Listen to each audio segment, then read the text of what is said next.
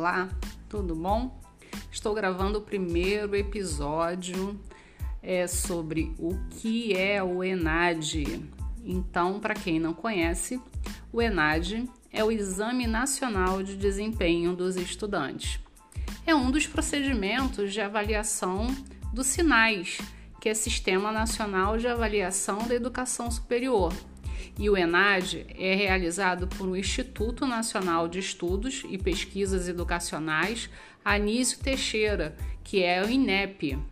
É uma autarquia vinculada ao Ministério da Educação, o MEC, e segundo diretrizes estabelecidas pela Comissão Nacional de Avaliação da Educação Superior, CONAS, órgão colegiado de coordenação e supervisor dos sinais.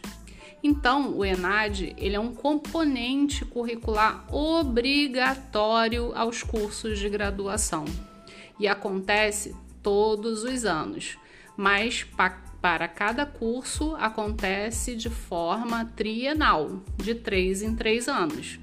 Fique por dentro, teremos mais episódios. Um abraço!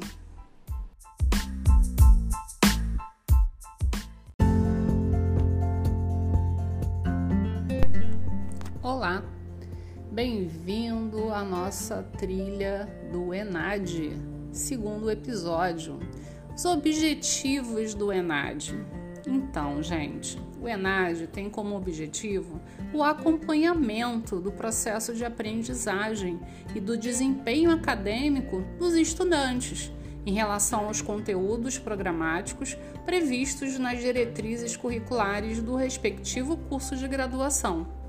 Então, seus resultados poderão produzir dados por instituição de educação superior, categoria administrativa, organização acadêmica, município e estado, região geográfica e Brasil. Então, assim, serão construídos referenciais que permitam a definição de ações voltadas para a melhoria da qualidade dos cursos de graduação por parte de professores, técnicos, dirigentes, autoridades educacionais, nós coordenadores. Então, fique por aqui que tem mais informação. Um abraço!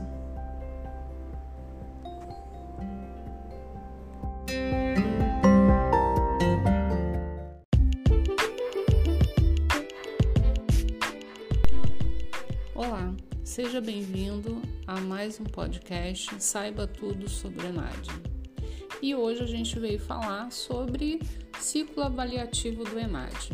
O ciclo avaliativo do ENAD é de 3 em 3 anos. Todos os anos nós temos avaliações ENAD, mas para cursos diferentes. Nós temos um, uma separação do ano 1, ano 2 e ano 3, e para cada ano nós temos cursos separados, né, diferenciados para cada ano. O curso de Ciências Contábeis, Gestão Financeira e Ciências Econômicas faz parte do ano 3. É, a prova ela começou né, lá desde 2004, né? E nós tivemos aí edições de 2006, 2009, 2012, 2015, 2018 e teríamos uma edição em 2021, mas por conta da pandemia foi prorrogado para 2022. Então, todos os alunos que se formam em 2022 ou estão prestes a se formar, né, eles estão aptos a fazer a prova ENAD. E qual é o parâmetro? Todos os alunos que cumpriram é, 75% ou mais da carga horária do curso está apto a fazer a prova ENAD. E aí a instituição educacional tem obrigação de inscrevê-los na prova ENAD para poder fazer lá em novembro de 2022. E aí fique atento, se você não fizer a prova ENAD, você fica com o diploma retido.